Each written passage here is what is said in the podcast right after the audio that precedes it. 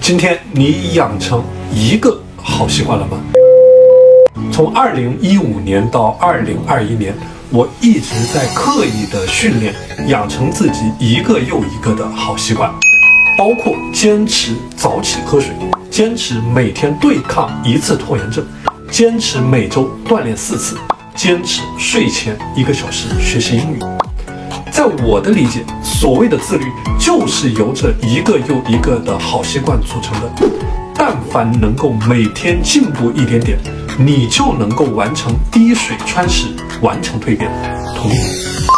好习惯的养成的第一步，从规范化自己每天的生活开始。而规范自己每天的生活，最好的方法就是和一群人一起抱团成长。如果你想加入到我的自律打卡群，请你告诉我，我在自律世界等着你。